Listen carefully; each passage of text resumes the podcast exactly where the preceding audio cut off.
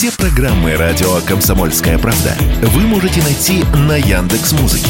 Ищите раздел вашей любимой передачи и подписывайтесь, чтобы не пропустить новый выпуск. Радио КП на Яндекс Музыке. Это удобно, просто и всегда интересно. По сути дела, Николай Стариков. И у микрофона Владимир Варсобин. С наступающим вас всех. Николай, здравствуйте. Здравствуйте, дорогие друзья. Вас тоже всех с наступающим и отдельно с наступающим Владимира Варсобина. Ну, почему отдельно? Потому что Владимир Варсобин отдельно. А, хорошо, логично. Постараемся сегодня сделать эфир, ну, пусть и э, мудрым, и умным, как всегда, но и при этом немножко улыбчивым и праздничным. Итак, Николай, перейдем к, э, к, к тому, к подведению итогов подведению года. итогов, куда от них деться. И э, давайте стартуем от ВЦИОМ, от э, э анализа ВЦИОМ, от социологических опросов, по которым получается вот что. Э, конечно, большинство граждан считает, что главное событие года – это э, СВО. Это понятное дело.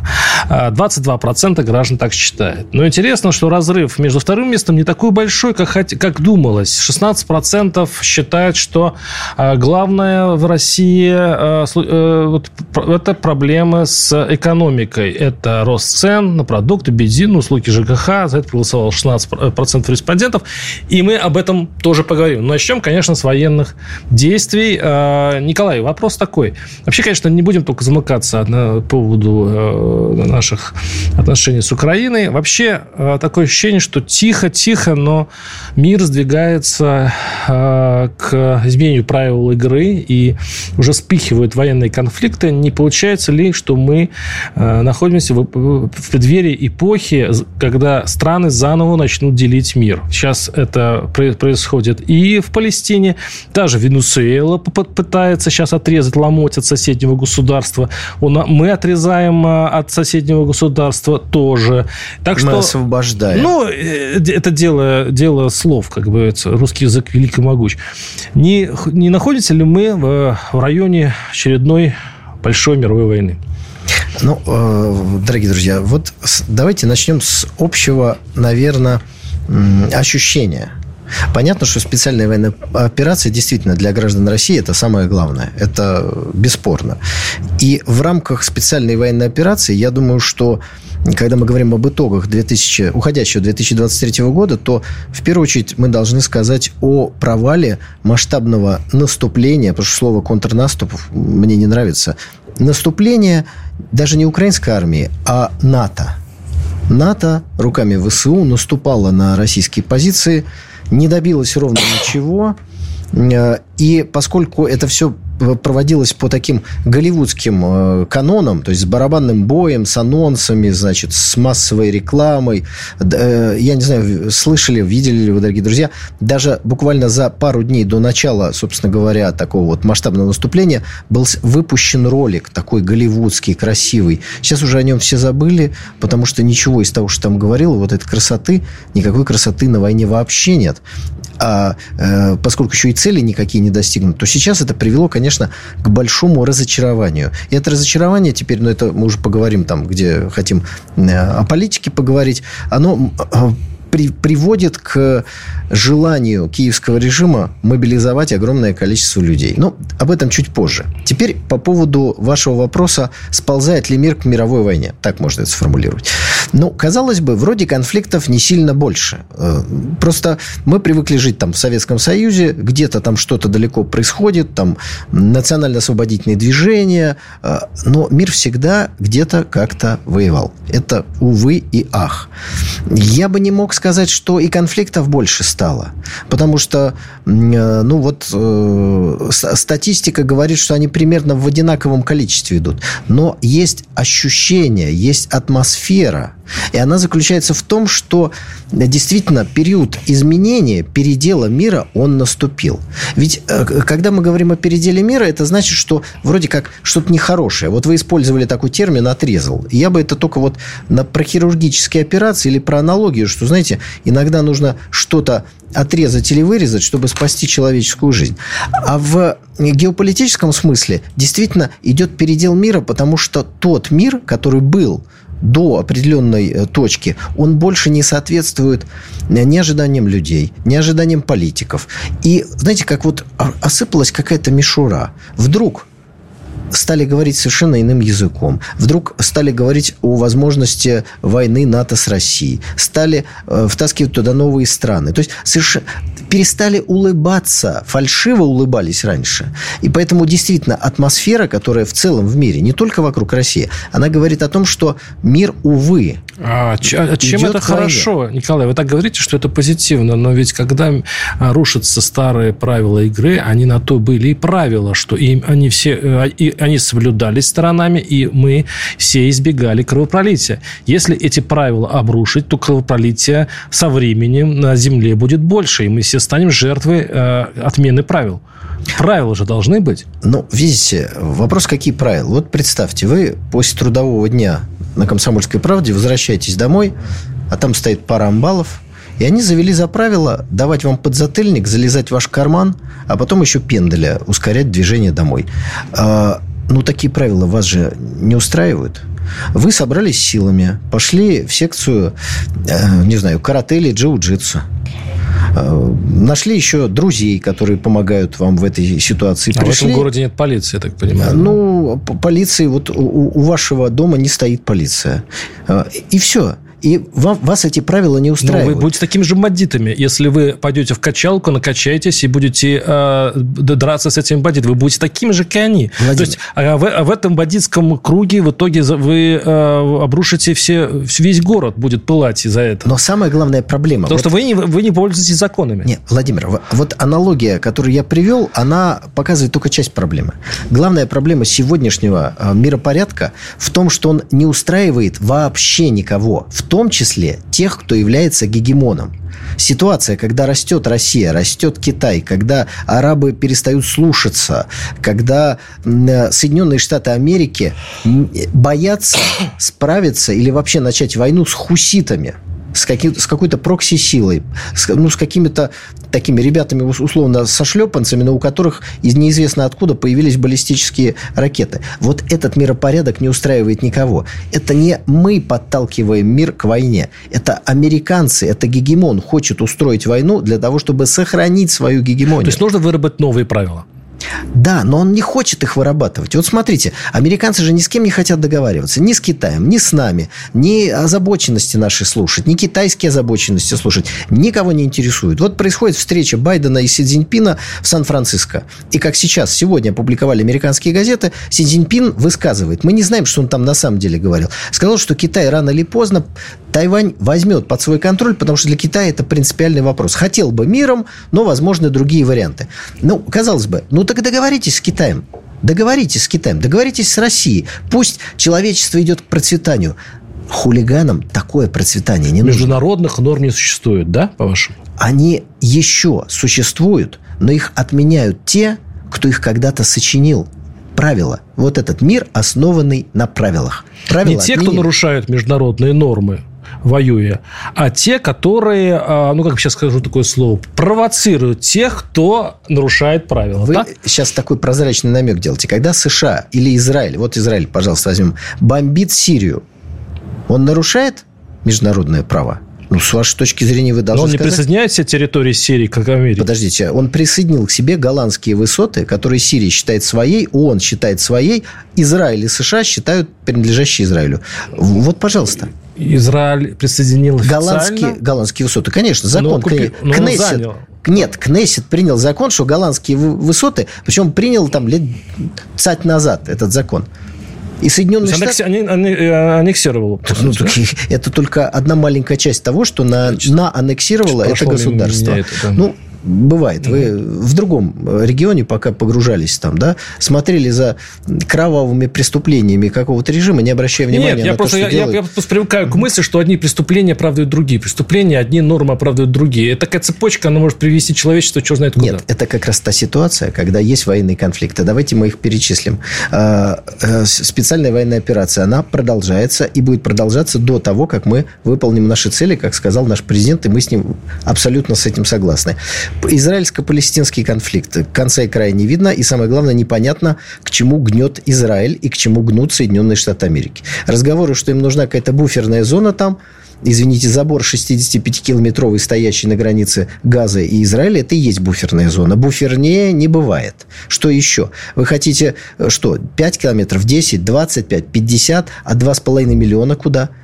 Э, и куда, и куда в итоге вся эта ситуация идет? В итоге это что будет? Ялта. А, э, что можно вообще увидеть в следующем году в связи с... В следующем году правилами? можно будет увидеть те конфликты, которые в 2023 году остались, и, вполне возможно, появятся новые военные конфликты. Потому что стратегия Соединенных Штатов Америки больше хаоса, больше войны, больше неопределенности. Именно в этом они видят стратегию выживания доллара и сохранения своей гегемонии. Не мир американцы сеют и желают.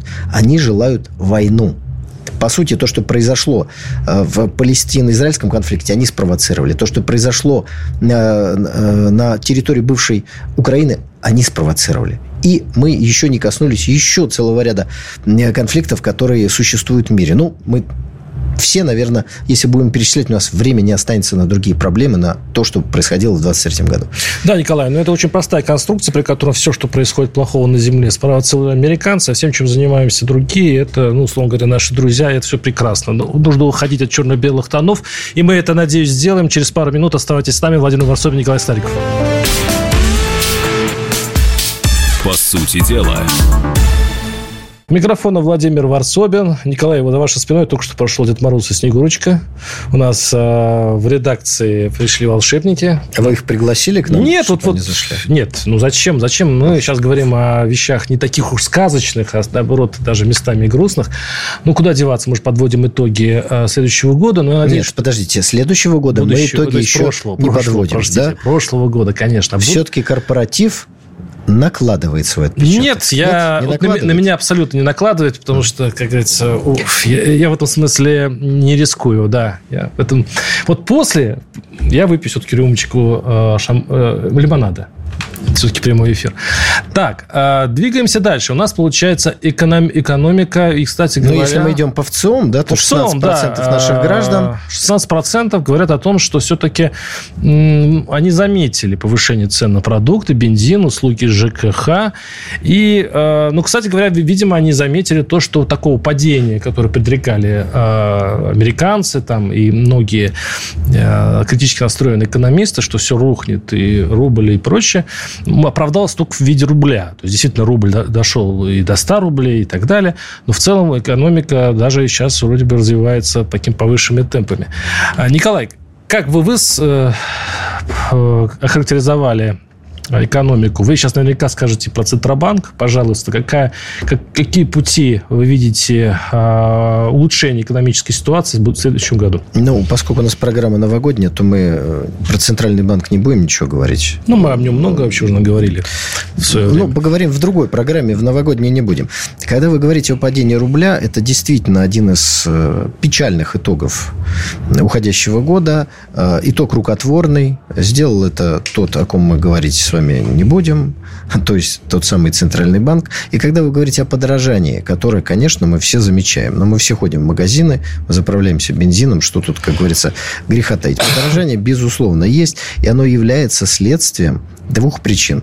Падения рубля – и повышение процентной ставки. То есть, когда деньги становятся дорогими, и когда э, какие-нибудь составляющие в той или иной степени, корма для птицы, например, да, если мы говорим о яйцах или о курином мясе, э, какие-нибудь запчасти автомобилей, еще что-нибудь, обязательно есть валютная составляющая в любом варианте. Поэтому это приводит э, э, к увеличению цены. Э, поэтому то, что мы имеем, результат очень неплохой, можно даже сказать хороший, потому что э, есть и будет рост примерно 3-3,5% по итогам э, года.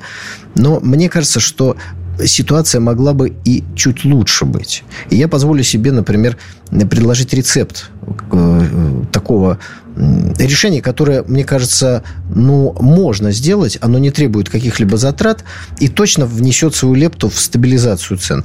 Это мораторий на повышение цен э, естественными монополистами. Вода, газ, свет не должны увеличиваться в цене.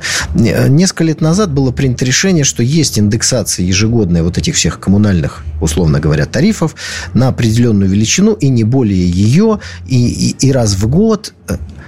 А почему она должна быть? Почему вода должна становиться дороже? Ну, сейчас у нас чрезвычайная ситуация в жизни государства, в жизни экономики и каждой семьи. Ну, почему бы уважаемым монополистам под влиянием нашего уважаемого государства не принять решение о моратории. Тем более, что в свое время президент об этом говорил. Вы хотите, чтобы государство датировало? Нет, просто... Компании?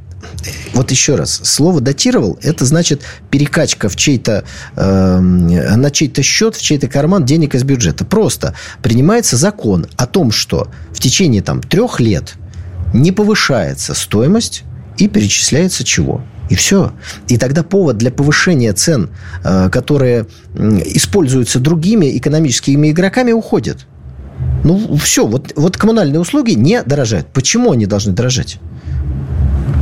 Ну, вот ответы на этот То вопрос. на газ, на мазут. Во, воду, да. На да, да. воду, а это значит ремонт, э, коммуникации. Это все-таки это такая цепочка а, платежей, которые вы заморозите, а в этом случае вам скажут, подождите, а, ну, у нас не хватит денег. Монополисты придут в Кремль и скажут, вы чего, у нас, мы сейчас, у нас все рухнет. Пусть да, придут, датируют. Пусть придут, а лучше их даже туда бы позвали и объяснили им, что это необходимо сделать. Так что вот это точно один из рецептов, который э, сработает. Теперь мне хотелось бы э, об экономике в более широком смысле. Э, какие так сказать, э, и внутри, и за пределами России мы видим с вами тенденции. Почему я не хотел бы говорить там по опросу такого-то или по... Потому что э, начинается жонглирование цифрами. Американцы говорят, нет, Китай нас еще не обогнал, мы еще первая экономика мира. Есть много исследований, где Китай уже сейчас ставит на первое, на первое место. Поэтому вот этого соревнования, жонглирования цифр давайте отложим в сторону. Просто ощущения, которые разлиты в воздухе.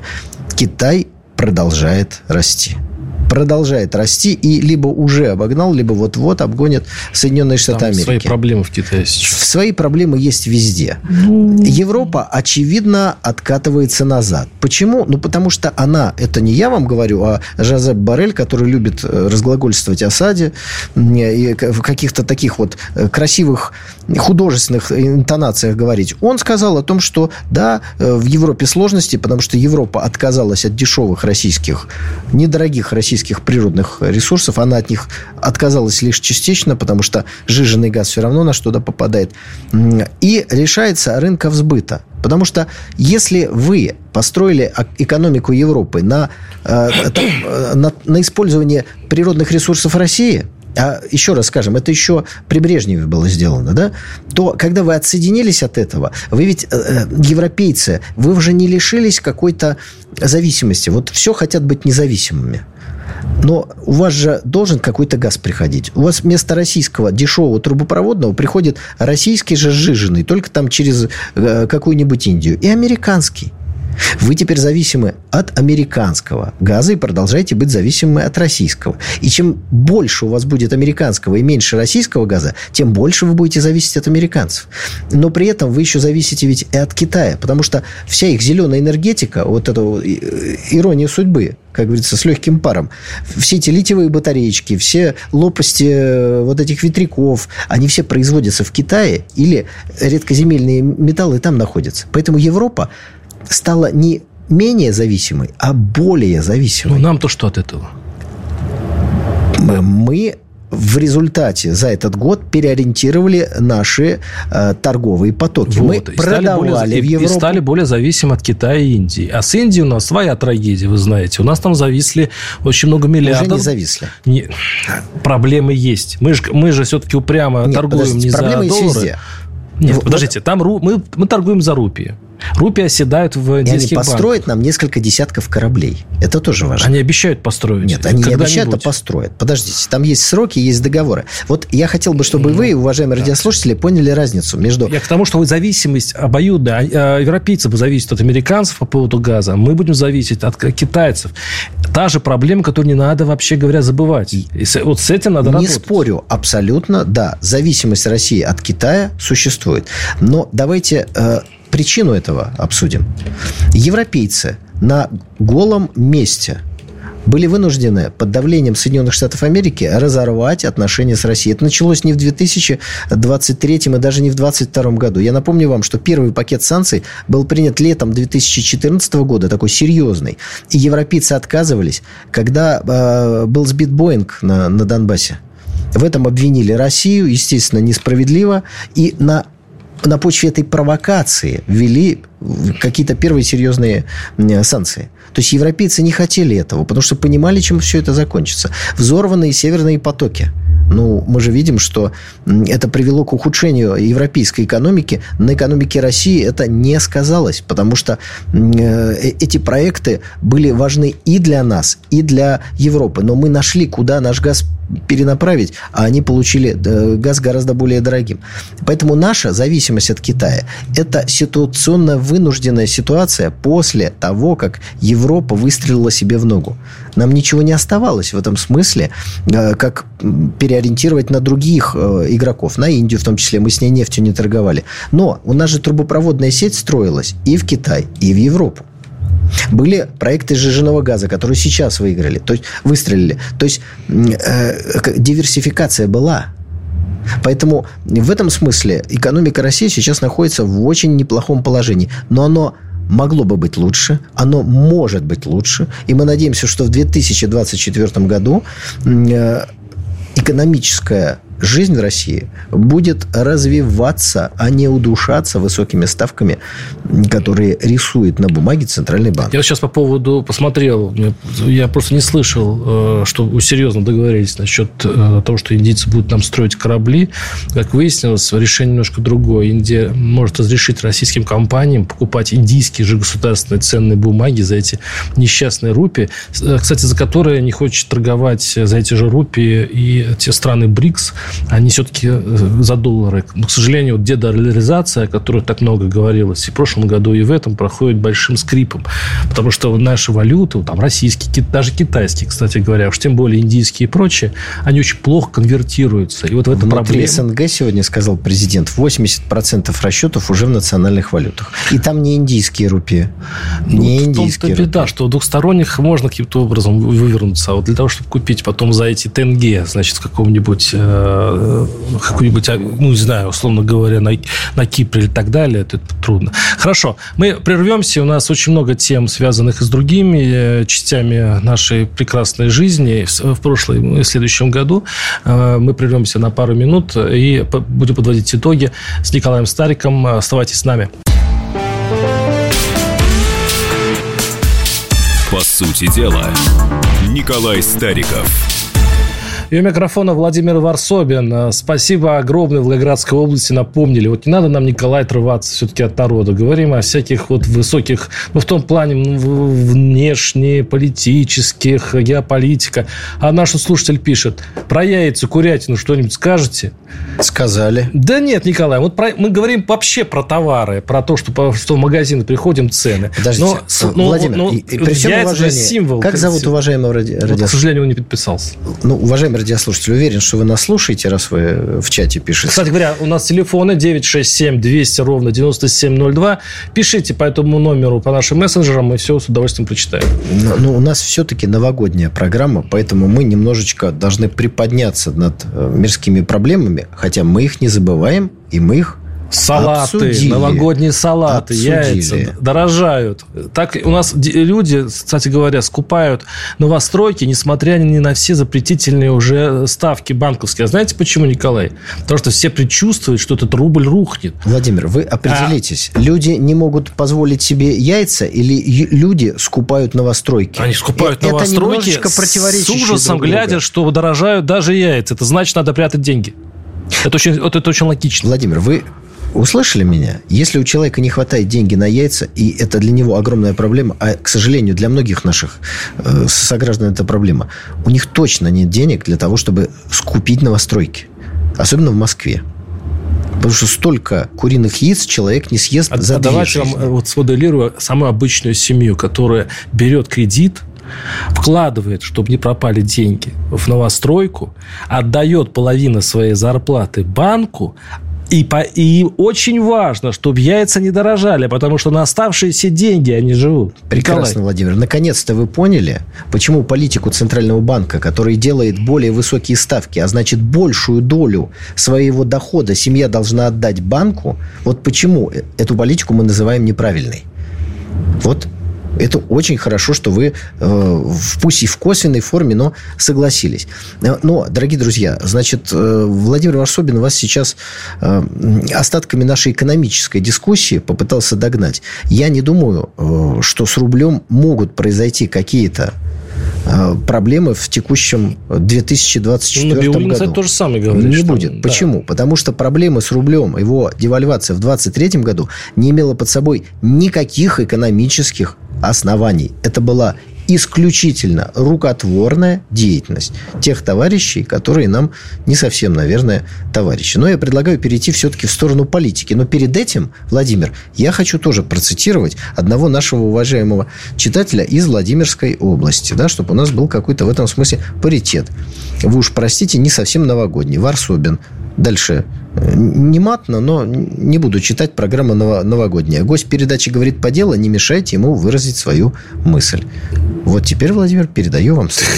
Николай, ну ладно, тут много что пишут. Я обычно такие вещи не читаю. Но в конце концов вы можете остаться вообще один в студии, и вам никто мешать Нет, не будет. Мне нравится быть Пожалуйста, вдвоем, я не, вдвоем не проблема. Потому что вы э, для меня олицетворение определенного определенного взгляда, определенной части нашего общества. И когда я смотрю ваши прекрасные глаза, я представляю себе гораздо более широкую аудиторию и стараюсь донести до нее свою позицию. Поэтому я вам за ваши взгляды благодарен. Но это не значит, что, так сказать, я вам буду благодарен в любой ситуации, даже если вы начнете такие негласные правила нашей внутренней игре нарушать. Не понимаю, о чем вы говорите в этот прекрасном новогоднем эфире, да, но я для того а здесь я к тому, сижу, что нам чтобы, пора поговорить чтобы, о, чтобы о нас слушали не только ваши адепты, которых действительно много, а те слушатели, которые и знать не знают, кто такой Николай Стариков, существуют такие, и которые хотят просто из нашего разговора получить полную картину, которая состоит только не только из, из вас, Николай,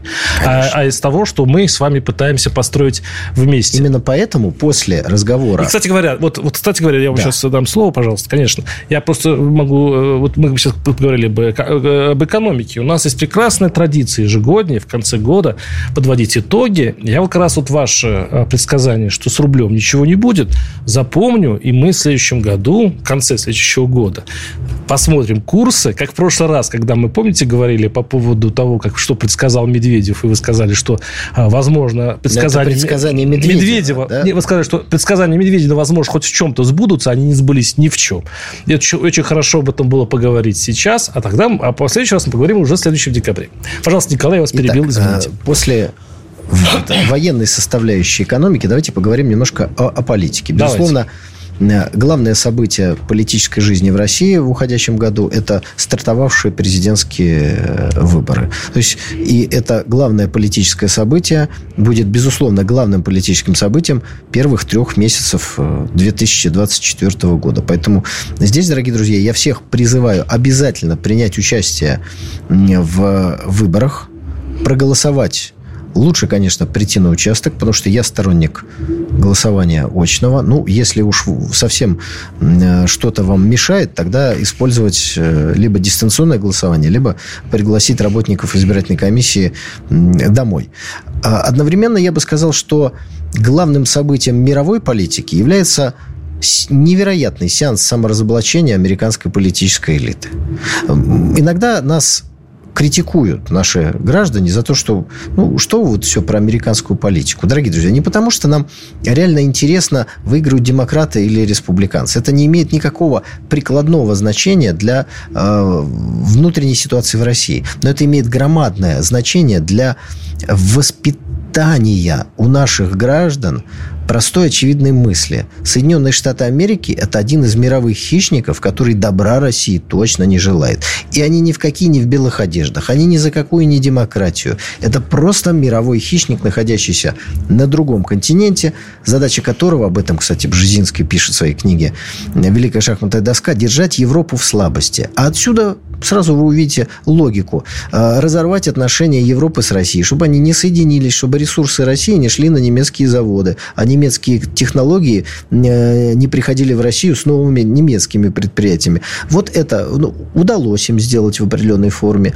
Европу держать американцам подчиненными и сеять конфликты в различных местах. Потому что сеют они конфликт на Ближнем Востоке, тем самым они повышают свою необходимость этому региону. Кто туда поставляет оружие? Кто будет контролировать Э, судоходные торговые пути. Вот в чем Клай, давайте вернемся все-таки к нашим, к нашим Подождите. делам. Да. Так вот, сеанс саморазоблачения в чем? Да вот в этих бесконечных попытках снять э, Дональда Трампа с э, предвыборной, даже не с предвыборной еще, а, а чтобы он не стал кандидатом в кандидаты.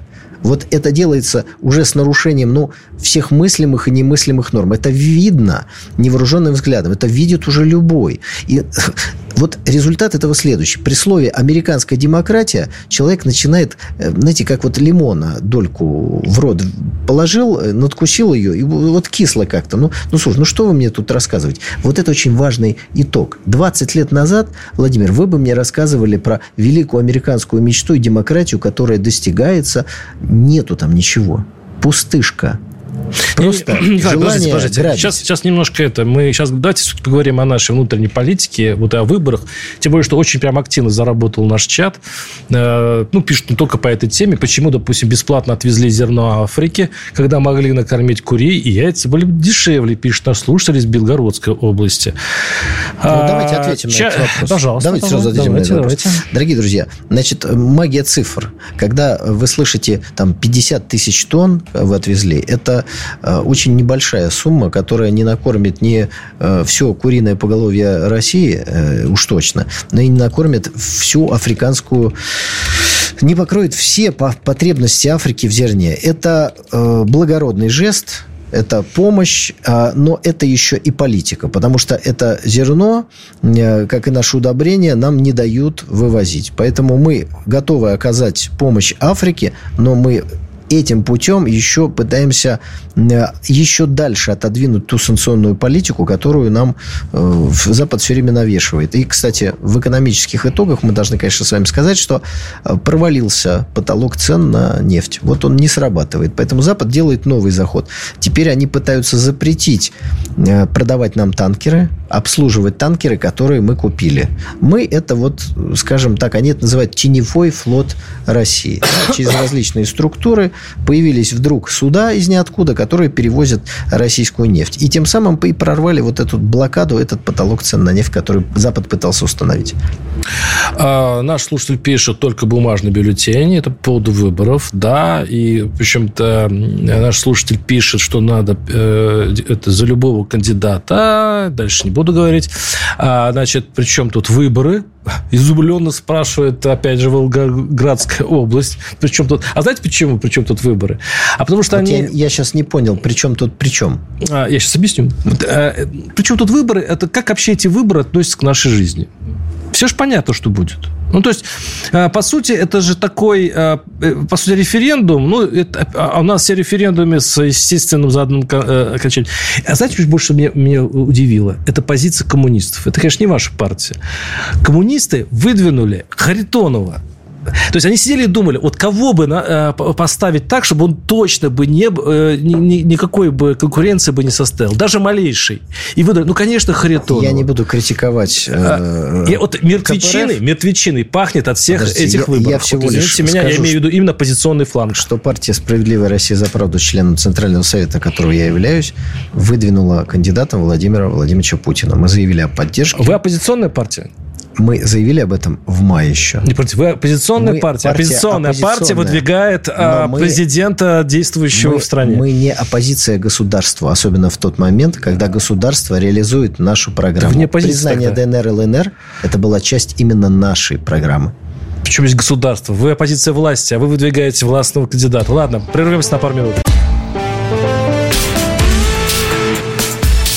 По сути дела, Николай Стариков – а, и у микрофона Владимир Варсобин. А, Варсобин, много ли вы яиц куриных употребляете в месяц, включая выпечки и прочее? Помните о своем уровне общего холестерина? Я яиц вообще не ем.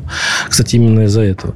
Десяток в пятерочке, 156 э, рублей. Это что, смертельно? Они выросли где-то в, на 50% как минимум. Слушайте, ребята, это смертельно, потому что э, в регионах бабушки выживают каким-то образом на свою пенсию, платят ЖКХ, и для них поднятие цен на продукты первой необходимости смертельно. Это смертельно. Тем более, что это действительно э, раскручивает маховик. Э, инфляция, ведь чем страшна инфляция? Инфляция – это налог на бедных. Мы-то еще в, в столицах это проживем. Мы можем что-то еще заработать и так далее. Но зарплаты в, в провинции не вырастут так, как вырастут цены. И, и это э, будут страдать от инфляции. Прежде всего, простые, бедные люди. Вот это надо всегда помнить. Владимир, ну не могу здесь вас э, не поддержать. Э, вот смысл существования, развития государства – это улучшение жизни людей во всех сферах. В культурной, в демографической, в том числе, конечно же, в экономической. И государство ежегодно индексирует пенсии и, и другие выплаты. Но если одновременно с этим происходит рост цен, а он происходит, и происходит, к сожалению, в большей степени, чем вот эти выплаты, то это нивелирует заботу государства. Поэтому я и говорю, давайте какой-то мораторий на повышение э, тарифов естественных монополий, как первый шаг к стабилизации цен. К стабилизации цен. Это не значит, что цены на все и везде остановятся и установятся. Рыночным путем их точно так же можно регулировать. Вы любите использовать такие слова, как дотации, кредиты, под минимальный процент. Вот, ну, сейчас мы уже глубоко обратно в экономику, я предлагаю не нырять. Еще о политических итогах года. Э, рост э, роли БРИКС. Э, БРИКС туда вступают Эфиопия, Саудовская Аравия, Иран, Алжир, Египет. Что происходит с Аргентиной, не очень понятно. Вы знаете, так, Аргентина подала туда заявку, там выбрали такого экстравагантного клоуна, да, похуже, чем Зеленский, но он не забирает заявление. Ну, такая кошка, она заходит, а потом Он, он не забирает заявление. А знаете почему? Потому что заявление может перележать э, Хавьера Милея. То есть заявление еще будет, а Хавьера Милея на, пост, на посту главы Аргентины уже не будет. И тогда ему будет дан ход. Да, знаете, что членство в, БРИКС вообще ни, ни к чему не, не обязывает. Э, я смотрел э, интервью одного из экспертов вот именно по БРИКС. Он, он изучил голосование членов БРИКС по, в ООН по поводу очень чувствительных для России э, случаев. То есть за санкции, там, за одобрение, неодобрение и так далее. Так вот, члены БРИКС БРИКС, часть членов БРИКС голосов... все время голосует против России. Это Индия, кстати. Одна из самых ключевых. Она иногда голосует Поэтому... так, иногда так, но Индия вышла на третье место по закупкам нашей и нефти. Бразилия. Да, так я, что... я ни о чем не... Я, я не говорю, что это проявляется в экономике, но БРИКС – это такая аморфная, размытая структура, которая, еще раз говорю, она ни к чему не обязывает. Все находятся ситуативно друг с другом, получая друг от друга какие-то Владимир, вы не а, понимаете выгоды. главного. Она обязывает к тому, чтобы взаимоуважительно договариваться и находить э, консенсус. А это есть платформа нового многополярного мира, потому что Запад ни с кем договариваться не хочет. Он говорит либо так, либо не так. Если вы не согласны, мы вас объявляем кровавым диктатором, Владимир, и если у вас нет хорошего ПВО ядерного оружия, мы вас будем бомбить а потом публично повесим, как Саддама Хусейна, забыв, что вы наш ну, и чем, чем вас БРИКС э, вас спасет таким это, образом, это... если вы тиран и хотите э, отбиться от западного мира? У него нет, нет если своего... Вы не тиран, не вы своей... демократически избранный президент, но они все равно прилетят вас бомбить. Им все равно, потому что это просто элемент риторики. Николай, все тираны демократически избранный президент обычно бывают в истории. Посмотрите, все, они все избраны демократическим законным путем. Вы сейчас это расскажите, пожалуйста, э, республиканцам в Соединенных Штатах Америки, которым дали 33 года за заговор якобы удержания Трампа у власти. Это что, дем- демократия, что ли? Не знаю, Николай, в чем здесь это сейчас? Итак, БРИКС – это да. заготовка для будущего многополярного мира, которую в 2024 году возглавляет Россия – У нас будет очередное заседание БРИКС. В БРИКС вступит еще некоторое количество стран. Аргентина пока, как говорится, на передержке, пока там вот этот президент либо не придет в себя, либо не куда-то перейдет. У нас мало времени, давайте поговорим о следующем годе да. все-таки. Давайте, э, что самое хорошее вы ждете э, от этого года и в чем его угроза? Что, чему надо готовиться? Э, давайте начнем с хорошего. Мы надеемся на то, что 2024 год станет годом победного окончания специальной военной операции. К чему надо готовиться? Готовиться к тому, чтобы помогать нашим ребятам, э, готовиться к тому, чтобы больше участия принимать в общественной жизни, готовиться к тому, чтобы прийти на выборы президента, потому что здесь важно, важна явка. Важно, чтобы как можно большее количество граждан России пришло на избирательные участки. Объясню почему. Противники России будут пытаться дискредитировать выборы. Да, у них для этого есть всегда какой-нибудь такой фальшивый кандидат э, э, и так далее. Но претензии к выборной системе даже у вас есть, Николай, и у меня тоже. Есть. Да. Но в выборную систему мы в плановом порядке доводим до ума, что называется. Ну, только да? доверие так быстро не меняется. А вот важно, потому что выборы президента России, по сути, это референдум доверия тому мужественному, важнейшему поступку, который совершил президент, когда принял решение начать специальную военную операцию. Это, по сути, вотум доверия Николай, президенту. я знаете, что боюсь? Поэтому я боюсь, надо что прийти есть план, и поддержать. Вот есть план чтобы вотум доверия был, допустим, 85%. Чиновники возьмут под козырек и будут натягивать эти 85% изо всех сил. Я вот это, я вот это что боюсь. Даже с этой позиции, Владимир, вы придите и выскажите свою точку зрения. Я, я не спрашиваю вас, какая она. Вот придите и выскажите. Я приду, я приду, я приду на выборы придут. только в том случае, если я буду им доверять. Это моя принципиальная позиция. Я просто выбрасывать свой голос в урну не хочу чтобы и потом этим голосом манипулировали. Как только я поверю в российские выборы, я обязательно приду. Владимир, вы взрослый мужчина не находите отговорок для того, чтобы не выполнить Нормально. свой главный это, гражданский Это отговорка? долг. Хорошо, договорились. А Варсобин, зря яйца в высоком холестерине обвиняете, пишет наш слушатель из Кемеровской области. Современная наука с вами не согласна. Кстати, это очень хорошее, а, хорошее такое, такое письмо перед Новым годом, потому что уж яйца на Новый год на столе будут в любых своих... То есть... Это, я не знаю. Я читал Начинаете. об этом. Я, я читал об этом. Конечно, конечно, в эти я брошу эту свою э, ненависть к, к яйцам и буду а есть все подряд. Откуда вы ее взяли эту? Вы прочитали в каких-то... Э, врач запретил. Врач. Ну, Кардиолог врач... запретил, говорит, что вот на самом деле они как-то вредны. То, по крайней мере, себя ограничивать. Но действительно я читал это, э, вот эти статьи, в которых он говорит, что яйца все-таки Но пере, переоценены в их вреде. медицины, я хочу сказать, что я тоже совсем недавно читал одно исследование, где написано, что одна из болезней, которая возникла ну, в относительно э, новейшее время, их стало, э, она стала в большом количестве встречаться. Это болезнь Альцгеймера. Связана с тем, что в мире начали бороться с холестерином. Именно одно послужило причиной другого. Поэтому, Владимир, относясь с уважением и к вам, и к вашему врачу, все-таки не надо резких движений. Не надо резких движений и надо... Получать гастрономическое удовольствие от этого прекрасного И праздника. желательно не только в новогоднюю ночь. Ну, все-таки в новогоднюю ночь можно себе позволить, а в остальное время я все-таки... Николай, как вы будете отмечать этот Новый год? У вас очень... У вас армия э, сторонников и противников, но для сторонников это важно. Как вы будете отмечать? И все-таки я надеюсь, что, что вы скажете сторонников, единомышленников гораздо больше. Я просто это вижу, дорогие друзья, когда э, кто-то подходит, говорит что-то хорошее, а вот чтобы подошел и сказал что-то нехорошее, ну... У нас это, тактичные люди. Это Николай. просто ну, за, там, за десятилетие там, один раз, да, вот э, такая. Как я буду встречать? Я думаю, как и большинство наших уважаемых сограждан, я буду встречать в кругу семьи Ленинградской области или в Санкт-Петербурге. Вот еще такое окончательное семейное решение не принято. В кругу семьи, мне кажется, это самый лучший способ встречать Новый год. Э, я, я пробовал другие какие-то способы, ну, как и все, наверное, мы. Мы ходили в гости, приглашали гостей к себе, там, э, в ресторан ходили на новогоднюю ночь, ну, в те самые незапамятные времена.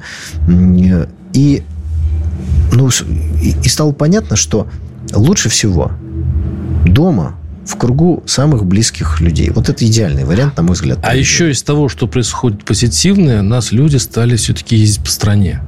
Ну, конечно, вынужденно. И вот этот внутренний туризм, я помню, как я летом не смог взять билеты, э, выехать буквально из Москвы на 200 километров там на север, там вот это наши э, такие русские э, области, вот, и не смог взять, потому что народ туда рванул.